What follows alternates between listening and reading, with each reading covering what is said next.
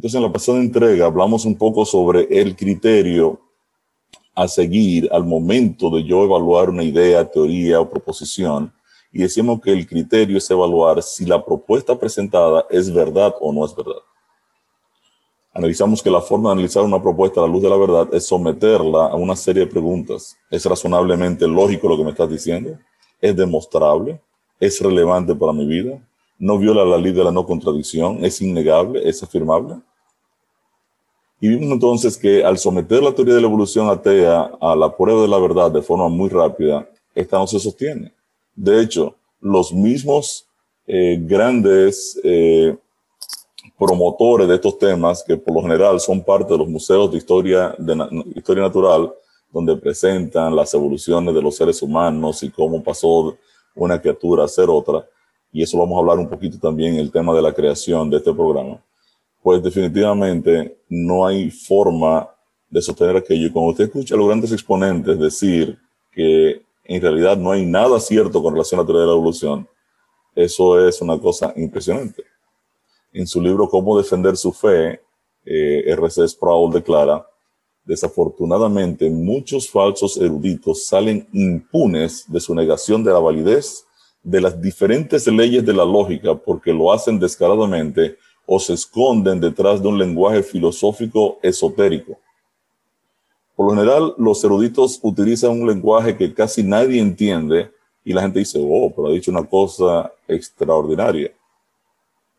Pero este autor sigue diciendo, pero sus negaciones de la lógica son siempre forzadas y temporales. O sea, hay personas que niegan la validez de esa ley cuando les conviene, cuando quieren evitar una conclusión que la lógica exige que deben abrazar. Por ejemplo, la existencia de Dios. Si la única manera en la cual uno puede escapar de creer en Dios es por medio de la negación de la lógica, entonces que así sea. Entonces me parece una conspiración global de intelectuales deshonestos que sin tener base alguna para justificar el modelo ateo de la evolución, tal y como preguntó Colin Patterson, se mantengan de parte de un modelo tan inconsistente y aún mucho peor, evangelicen con el error a niños y jóvenes. Entonces, en el día de ayer estuvimos hablando que definitivamente el azar no se sostiene, que no hay otra manera de usted entender que usted existe por la obra de un creador. No hay otra forma de usted eh, eh, poder concluir por qué está aquí. O sea, el concepto de una causa no causada, una causa eterna, inmutable, invariable, que dio origen, que puso en marcha todo lo que existe, no es una posición absurda o irracional o ilógica. Sencillamente tiene todo el sentido del mundo entero. Dimos una breve eh, explicación del plan de salvación, entendimos el concepto del Evangelio de forma muy rápida y lo que vamos a estar estudiando durante todo este tiempo en, en este programa. Y vamos a ver todos los detalles, cuál es en realidad el problema de Dios, cómo este problema me alcanza, cómo me toca, cómo me llega. Y vimos definitivamente que el cristianismo es la única propuesta que nos explica claramente quiénes somos, por qué existimos, cuál es nuestro valor, qué código moral nos aplicaremos y cuál es nuestro destino. Entonces, el difícil problema de definir qué soy, de dónde vengo, por qué estoy aquí, cuál es el código moral que me regirá y cuál será mi destino, el Evangelio responde, eres una criatura de Dios que fue creada para testificar de la gloria de Dios. Fuiste creado originalmente a la imagen y semejanza de tu Creador pero la caí, pero caíste por un problema llamado pecado. Eso es el origen tuyo. Dios te valoró a lo sumo y te envió a Cristo pagando el precio de tu rescate. Eso define tu valor. Tú vales lo que Dios vale. Dios estuvo dispuesto a pagar el precio de tu valor poniendo Él su propia vida. Y te está diciendo con eso, óyeme, eh, Luis, María, eh, Lucas, como te llames, tú vales lo que yo valga. Cristo desea que tú lleves su carácter En otras palabras, obedezca sus mandamientos y es por ello que te va a dar el Espíritu Santo para plasmarlo en ti y cada uno de aquellos que por la fe lo han aceptado y lo han recibido. Quiere decir que el Evangelio también me está definiendo cuál va a ser el código moral que va a regir en mi vida y al final Dios garantiza, te la vida eterna. Eso te da el destino. Entonces, nosotros podemos analizar cualquier cantidad de religiones. Por ejemplo, el budismo es un sistema no teísta, un sistema sin un dios personal ni dioses como fundamento a sus enseñanzas. La ética se vuelve el centro. El sistema se enfoca en las decisiones del bien y el mal y las reglas se amontonan sin final. La enseñanza apunta a los valores de la moralidad, pero no puede en sí misma hacernos morales. Del ejercicio sobre, del ejercicio sobre la evolución, vimos que todo apunta a la existencia de un Dios creador. De entrada, el budismo no encaja con la verdad. Cuando usted analiza el hinduismo, con 330 millones de dioses, la religión más grande de la India y una de las más grandes del mundo, presenta el concepto fundamental que usted es un Dios, un Dios olvidadizo que obtiene la unión con el universo impersonal y divino. Y leamos estas líneas del final de uno de los libros de Deepak Chopra, un tipo famoso hoy en día, que todo el mundo lo está leyendo. Él dice, Hoy amorosamente nutriré al Dios o Dios en embrión que está profundo en mi alma. Pondré atención al Espíritu dentro de mí que anima mi cuerpo y mi alma. Me despertaré a mí mismo esta profunda quietud en mi corazón. Me llevaré la conciencia de ser sin tiempo y eterno en medio de la experiencia atada al tiempo. Si yo soy un Dios, definitivamente no necesito una deidad creadora personal que esté por encima de mí lo cual me deja en el mismo lugar anterior. Tenemos el islamismo, mientras que el hinduismo va a un extremo, el hacer al yo un dios, el islam va al otro extremo.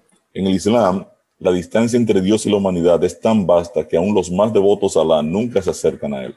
Esta distancia entre Alá y sus seguidores es imposible de cruzar. La adoración se vuelve un enredo increíble de actividad diseñada para traer al adorador más cerca. La repetición y la sumisión toman el lugar de una relación cálida con un Dios creador. Con todos los rituales que un musulmán observa, nunca tiene la certeza de que irá al cielo. Alá nunca interviene en la salvación de sus creyentes.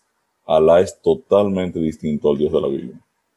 Cuando usted va al romanismo, aunque se presenta como una religión que habla de Cristo y de la palabra, esta estructura opera bajo la autoridad de las tradiciones. En esencia, la salvación no es obtenida por medio de Cristo, sino por el cumplimiento con los sacramentos de la iglesia.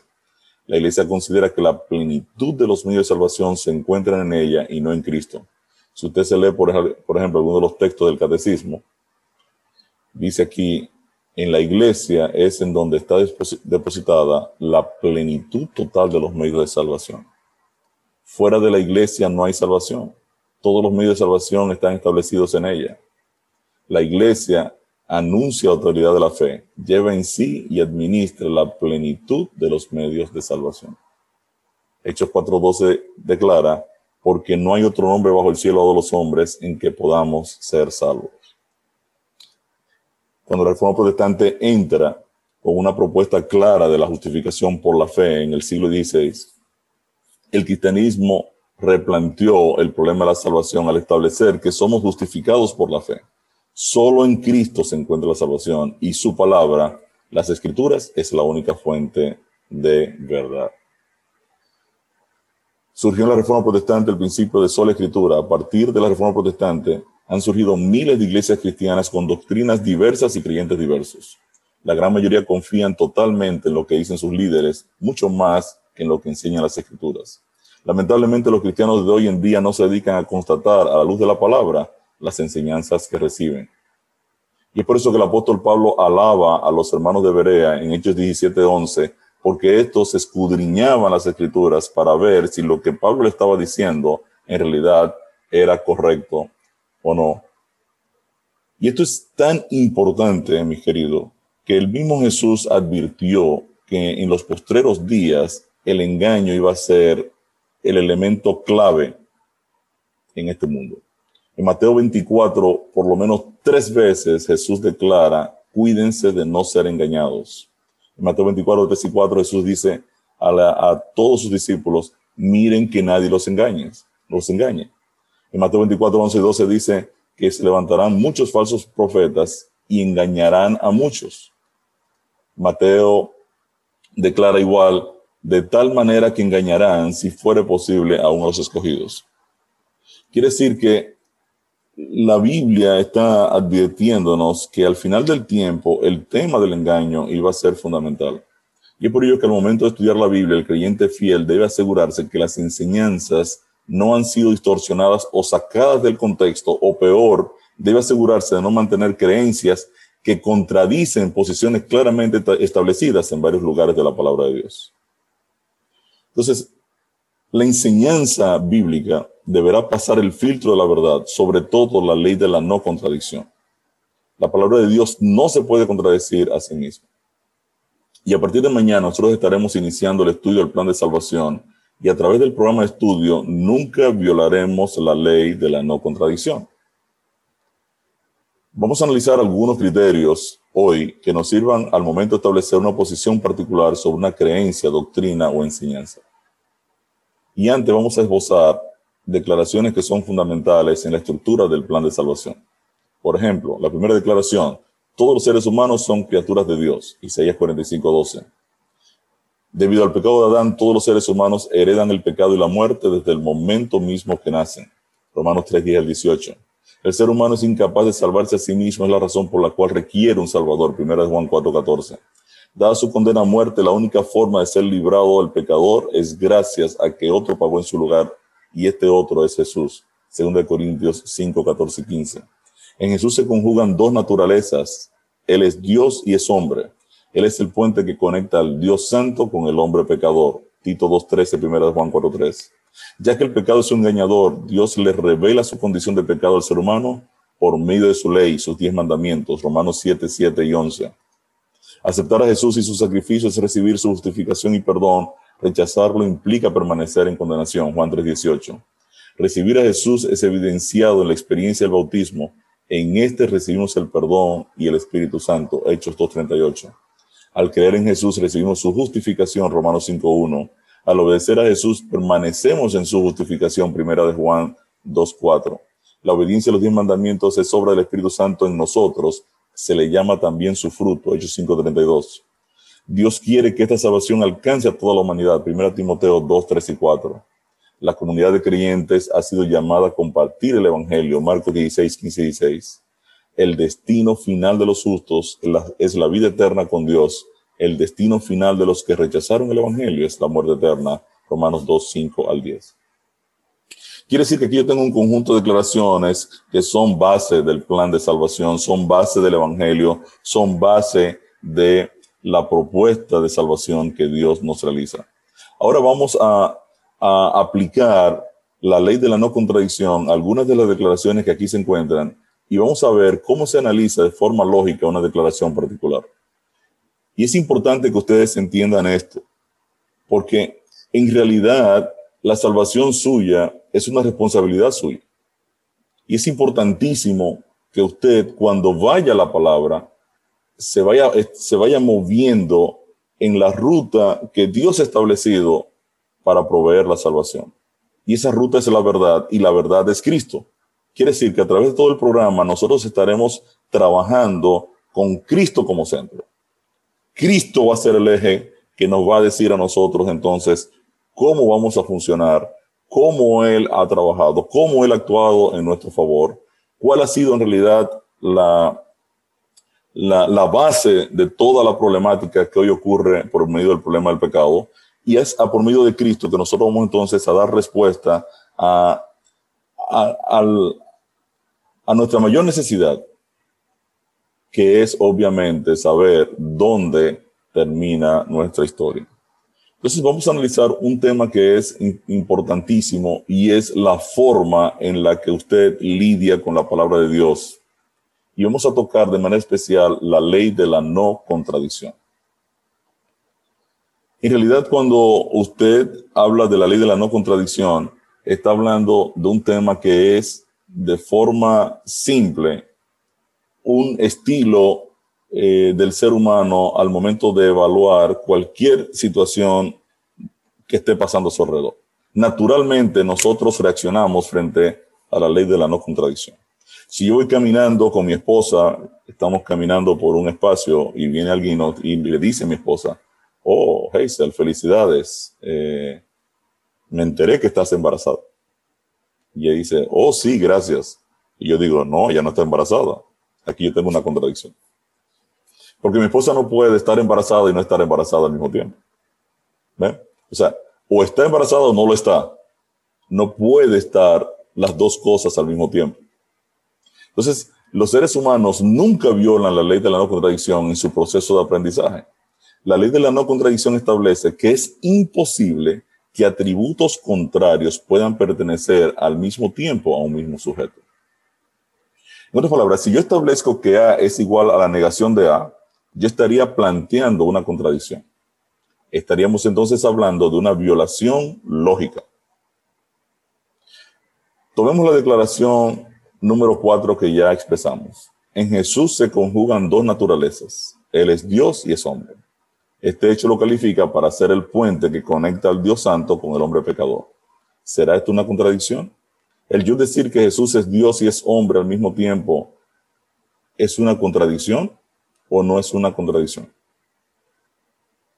El hecho de que en Cristo se conjugan dos naturalezas, ¿en realidad es algo contradictorio? La respuesta simple es no.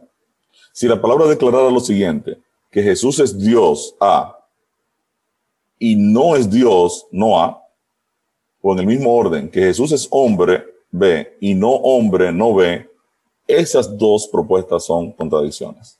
Ahora, la palabra lo que enseña es que Jesús es 100% Dios y 100% hombre. O sea, la palabra establece que Jesús es tanto verdadero Dios A como verdadero hombre B. Él es tanto A como B con todos sus respectivos, respectivos atributos.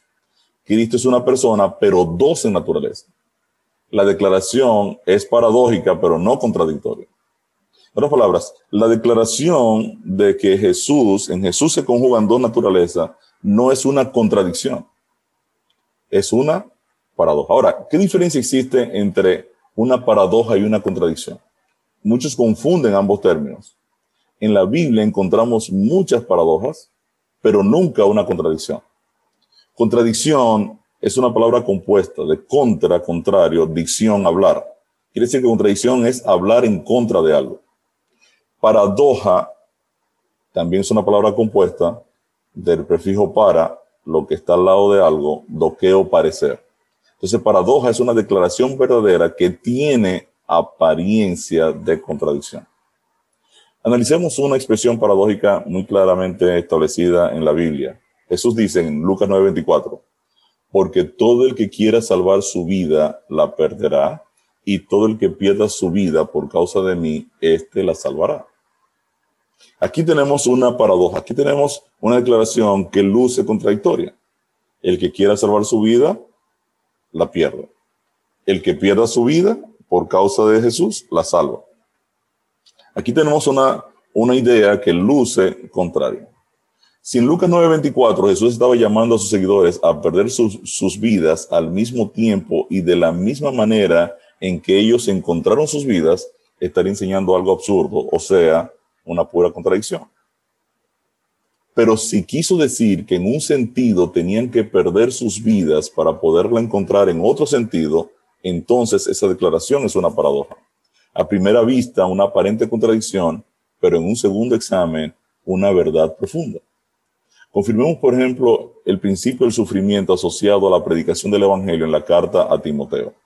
El apóstol Pablo le escribe a Timoteo y le dice, Hijo, no te avergüences de dar testimonio de nuestro Señor ni de mí, preso suyo, sino participa de las aflicciones por el Evangelio según el poder de Dios, quien nos salvó y llamó con llamamiento santo, no conforme a nuestras obras, sino según el propósito suyo y la gracia que nos fue dada en Cristo Jesús antes de los tiempos de los siglos. O sea, la predicación del Evangelio provocará persecución y dificultades por aquellos que se oponen al mensaje de salvación. En cierto sentido, el opositor del Evangelio sabe que esto le puede costar hasta la vida, como ocurre en muchos lugares hoy en día. Pero la pérdida de la vida por causa de mi vida actual, por causa de la predicación del Evangelio, para alcanzar la salvación eterna, tiene todo el sentido del mundo. Entonces eso está hablando de perder en un sentido para ganar en otro sentido. Entonces, cuando yo estudio la Biblia, sobre todo si voy a Hebreos 11, me voy a dar cuenta que los grandes eh, exponentes de la fe, por la fe Abraham, por la fe Moisés, por la fe Ra, por la fe Sansón, me voy a dar cuenta que estas personas sufrieron grandes penalidades por causa del Evangelio, porque estaban esperando una recompensa, un galardón eterno.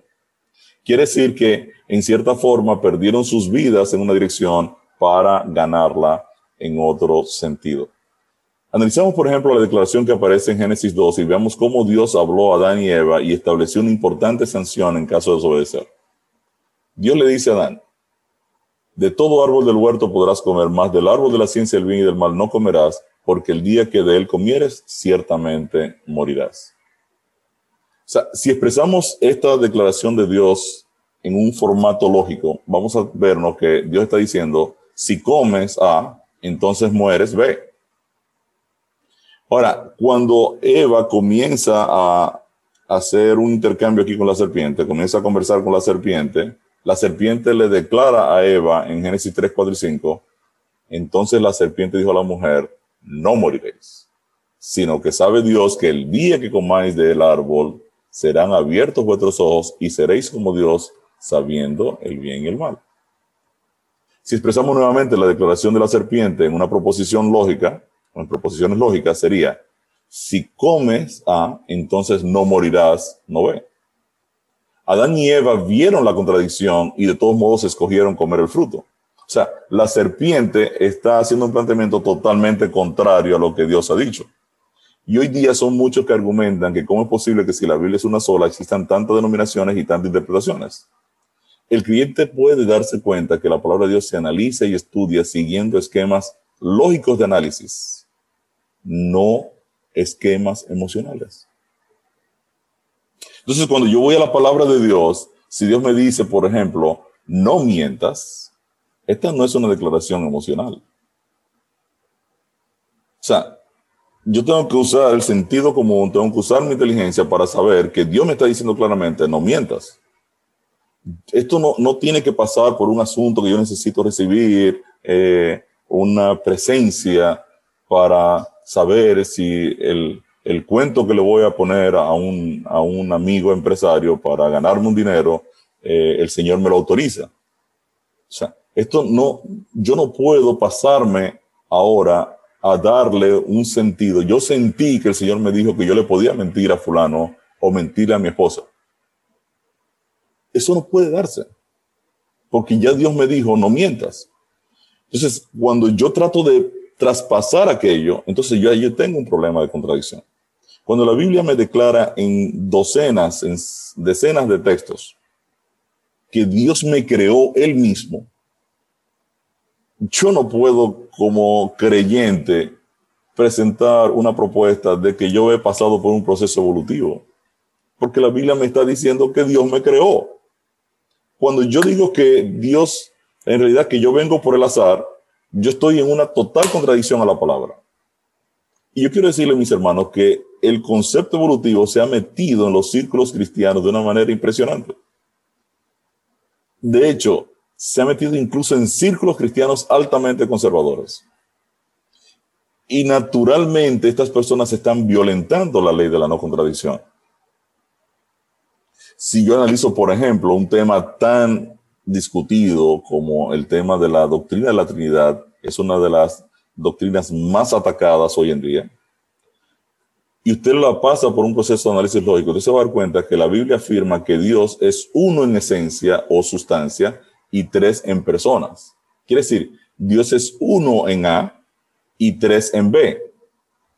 Pero esto no es una contradicción. Según este principio, yo puedo ver que la Trinidad no infringe la lógica. La ortodoxia afirma que Dios con relación a una cosa está unificado, pero con respecto a otra tiene diversidad o pluralidad. Dios es tres en una cosa y uno en otra cosa. Una contradicción sería si yo dijera que Dios es uno en esencia y tres en esencia. Dios es uno en esencia A y tres en esencia no A. Quiere decir que yo estaría contradiciendo lo que ya dije que Dios es uno en esencia. O yo diría, si yo diría, si yo dijera, Dios es tres personas B y una sola persona no ve, ya yo tengo aquí una contradicción.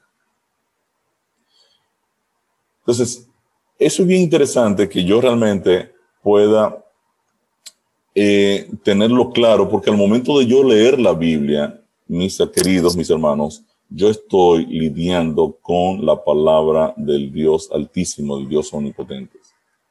En algunas ocasiones también las personas confunden la contradicción con el misterio. Y es sumamente importante entender que el hecho de que algo sea un misterio no invalida su veracidad. Como seres finitos que somos, no podemos comprender detalladamente lo infinito. O sea, definitivamente mi capacidad mental no me permite yo moverme a situaciones que no tienen límite. ¿Cómo es eso que Dios existe en el tiempo infinito hacia atrás y que va a existir hacia el tiempo infinito hacia adelante? Eso es lo que yo no logro comprender.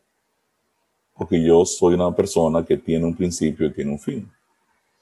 Entonces, eso es bien interesante. Por ejemplo, al analizar, nuevamente la enseñanza de que Jesús se conjugan dos naturalezas, Él es Dios y es hombre, y estudiarla a fondo, la palabra pone un cerco alrededor de la doctrina de la encarnación. Si yo leo, por ejemplo, 1 Timoteo 3:16, la palabra de Dios dice, grande es el misterio de la piedad. Dios fue manifestado en carne.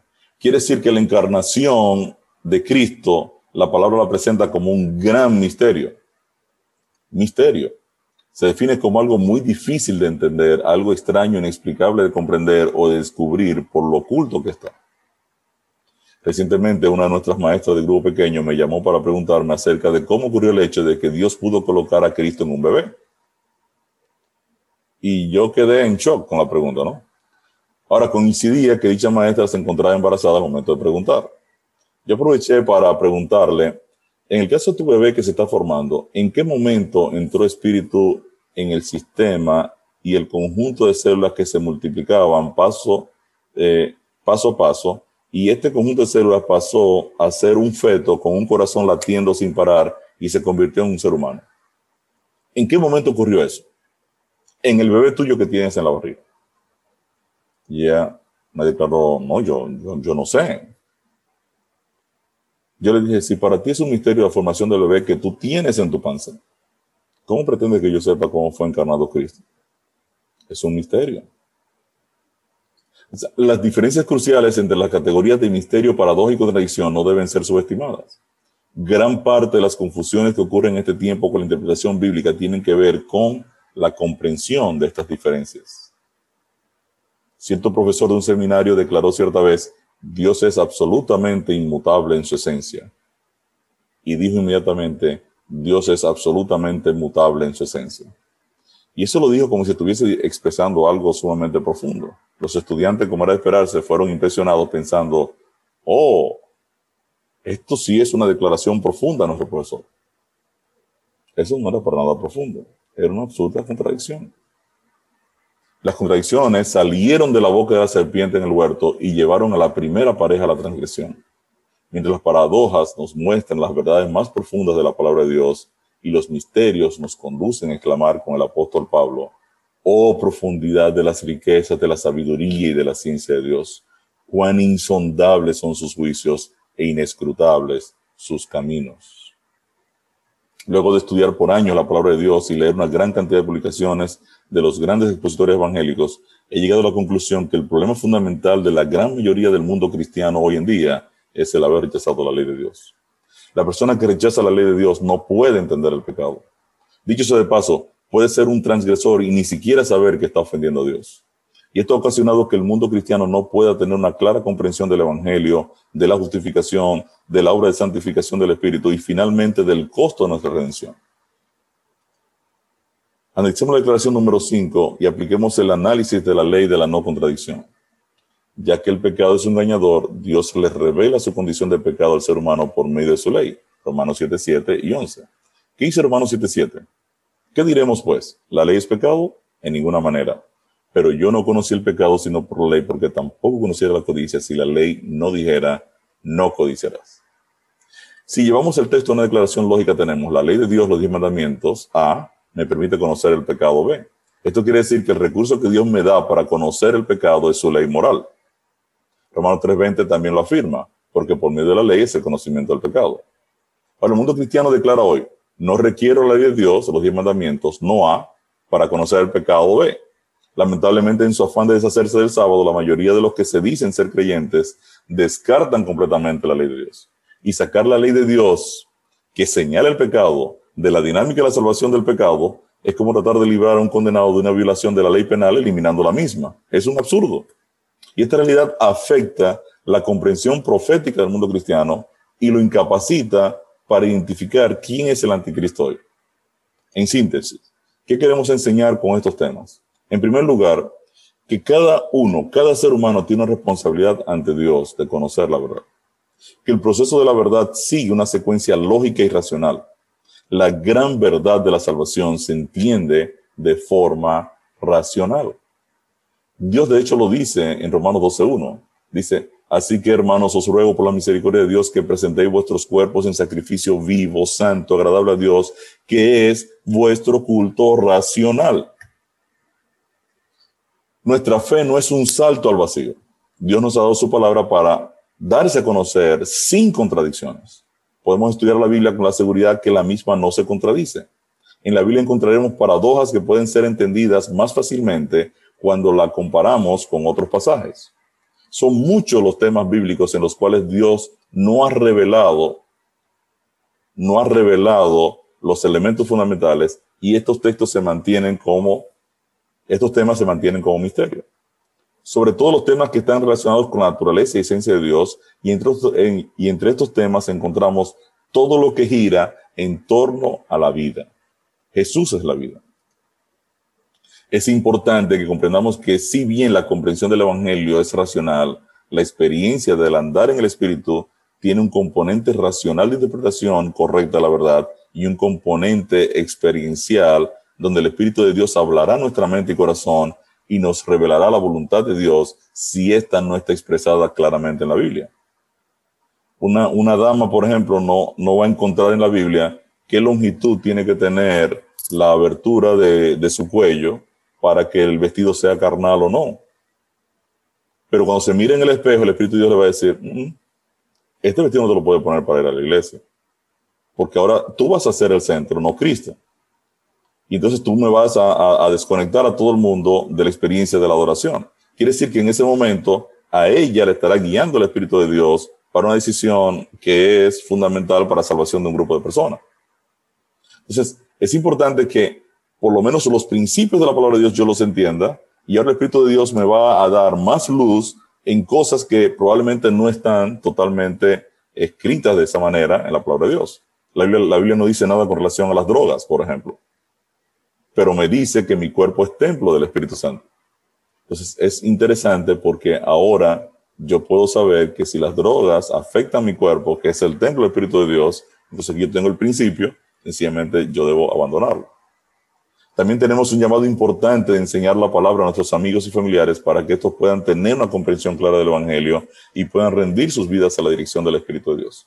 El sábado hablábamos que no tiene sentido que si yo he alcanzado una comprensión del Evangelio, yo me, me calle. Es imposible hacer eso. O sea, cuando yo tengo personas que digo que amo a mi alrededor, yo no puedo vivir ajeno a la realidad del amor que siento por las personas que me rodean. Si hay personas que no están haciendo la tarea de hablar sobre estas cosas, entonces yo debo poder ayudarlos. Debo poder ayudarlos. Porque si no van a ser engañados. Hace algunos años salió una noticia que a mí me dejó en shock. Hemos encontrado la partícula de Dios. Yo no sé si ustedes recordaron esa noticia que salió en todos los canales, en todos los periódicos. Los científicos encontraron la partícula de Dios. Y cuando usted analiza todo aquello y lo lee y ve el lenguaje ambiguo y todo lo que se está diciendo entre líneas, en realidad no encontraron nada. No encontraron nada. Dios es la vida. Dios no nos ha revelado qué es la vida, cómo funciona, cómo la sostiene, cómo sostiene la vida en el universo. Entonces, cuando, cuando esto ocurre, si mis amigos, hermanos, familiares y demás no tienen una clara concepción de su cosmovisión, entonces obviamente van a ser engañados, van a ser confundidos. Con el objetivo de que todos los seres humanos alcancen la verdad y puedan recibir las buenas nuevas de salvación, Dios escoge un ejército de creyentes quienes, arraigados en la verdad, arraigados en Cristo, compartan esta extraordinaria realidad disponible para cada persona del planeta. Y es por esto que se necesitan personas que se han comprometido a estudiar en detalle el plan de salvación con la idea de compartirlo a todas las personas posibles. Cuando el caso de Gedeón, Dios escogió 300 en lugar de 32 mil personas que Gedeón trajo a la presencia del Señor. Dios le dijo, no, Gedeón, son muchos. Y me gusta la expresión del pastor Sergio, Rubio que declara que Dios suma restando. Dios suma restando. Interesante. O sea, son mucha gente. Entonces, lo que estamos hablando aquí es, mis queridos hermanos, de presentarles a ustedes toda la estructura del plan de salvación, toda la verdad bíblica al centavo, al detalle, para que usted pueda tener todos los argumentos necesarios para presentarle a las personas el verdadero mensaje de salvación a través de la justificación por la fe. Entonces en nuestro programa estaremos comprometidos con la palabra de Dios, asegurando que los principios presentados no se contradicen entre sí. Y vamos a animar a cada estudiante a invertir tiempo de preparación y entrenarse en la plataforma que le permitirá alcanzar a los perdidos. Así que mis queridos hermanos, nosotros a través, a partir de mañana, estaremos entonces iniciando todo el estudio del plan de Dios, su mayor regalo. Estaremos viendo tema por tema en particular. Yo estaré haciendo una introducción del tema y luego vamos a pedir que ustedes participen leyendo. También van a poder preguntar, van a poder, eh, eh, nosotros vamos a, preguntarles también. Lamentable solo, lamentablemente solo tenemos una hora porque hemos escogido de 5 a 6 de la mañana vamos a respetar el tiempo y el tema que no alcancemos terminar en ese tiempo, entonces lo moveremos para el siguiente día. Pero la idea es que, ya que ustedes son líderes, que ustedes puedan tener una comprensión de cómo está estructurado el programa en, en específico del plan de Dios. Una vez usted tenga una comprensión real del plan de salvación por medio de la justificación por la fe, esto no significa, y quiero ser claro con esto, esto no significa que el plan de Dios es el único medio por el cual usted va a evangelizar. Tenemos excelentes estudios bíblicos en nuestra iglesia, pero va a ser importantísimo que usted primero identifique que esos estudios bíblicos funcionan en la plataforma de la justificación por la fe. El pastor Sergio Rubio, por ejemplo, escribió un, programa de estudios bíblicos, La Salvación en Jesús, que sigue la misma estructura. Es un, es un poco más corto, pero de igual manera le puede enseñar al estudiante o a la persona con la que usted va a trabajar cómo funciona la experiencia de la salvación. Entonces usted va a poder ahora tener el discernimiento para elegir estudios bíblicos que sigan la estructura de la justificación por la fe de forma clara para que las personas puedan ahora comprender cómo funciona la salvación, cómo Dios nos salvó en Cristo. Y nuestro objetivo sencillamente es compartir durante estos días la verdad bíblica para que entonces podamos todos enraizarnos en Cristo y sobre todo valorar, valorar lo que Dios ha hecho por nosotros en Cristo Jesús y que podamos entonces comprometernos con esto para compartirlo con las personas que nos rodeen. Este, quiero terminar con, con una oración y quiero animarlos, tanto a ustedes como si usted tiene amigos, ya sea del mundo evangélico, pentecostal, del mundo católico, invítelo a partir de mañana para que pueda compartir con nosotros. Nuestra plataforma ahorita tiene conectado unas 147 personas, tenemos capacidad para 500 y si tenemos que comprar todavía 500 más posiciones, pues la vamos a comprar siempre y cuando usted se comprometa a invitar a sus amigos, sus relacionados, para que también puedan compartir con nosotros en esta hora. Nadie tiene trabajo, nadie tiene situaciones que resolver en este horario de 5 a 6 de la mañana, así que nadie tiene excusa para acompañarnos a nosotros en esta hora. Dios les bendiga de manera especial y quiero terminar esta partecita que tuvimos en el día de hoy con una oración. Bendito Dios y Padre bueno, te damos gracias, oh Señor, por tu palabra. Gracias porque en ella tú te revelas, tú te muestras, tú nos enseñas lo que tú hiciste en nuestro favor. Empezando en primer lugar de cómo nos creaste, cómo nos trajiste la vida. Y luego mostrándonos cuánto valemos para ti al tú entregar tu vida en nuestro favor. Te damos gracias porque también tú nos has dado las pautas para no permanecer en la condenación. A través de poder nosotros reflejar el carácter de Cristo bajo la dirección de tu Santo Espíritu. Y te damos gracias porque en tu palabra tú nos dices que tú tienes un deseo infinito de pasar la eternidad con nosotros, que tú nos has redimido en Cristo y que tú esperas que tu iglesia, con la verdad de la salvación, pueda ser testigo ante otros, para que ellos también puedan alcanzar la vida eterna y puedan sentarse también alrededor de tu trono, oh Dios. Guíanos a partir de mañana en el estudio de tu palabra, en todo el estudio bíblico Queremos presentar, tu Dios, a todos los hermanos que están aquí, a todos nuestros pastores y amigos que nos están dando todo el apoyo del mundo en este programa. Queremos pedirle también a los administradores que nos, están apoyando en el estudio de tu palabra y queremos pedirte de manera especial una bendición sobre esta nuestra iglesia para que tu evangelio se mueva en el mundo entero como reguero de pólvora. Anima a cada hermano a estudiar a fondo estos temas tan relevantes para la vida de cualquier persona y ayúdanos, Señor, a decir, como el apóstol Pablo, no me avergüenzo del Evangelio, porque es poder de Dios para salvación. Gracias, Dios, por tu palabra. Gracias por la presencia de tu Santo Espíritu. En esta hora, en el nombre de Jesús, te pedimos que tú, oh Señor, nunca, nunca, nunca te apartes de medio nuestro. Gracias, Dios, en el nombre de Jesús. Amén.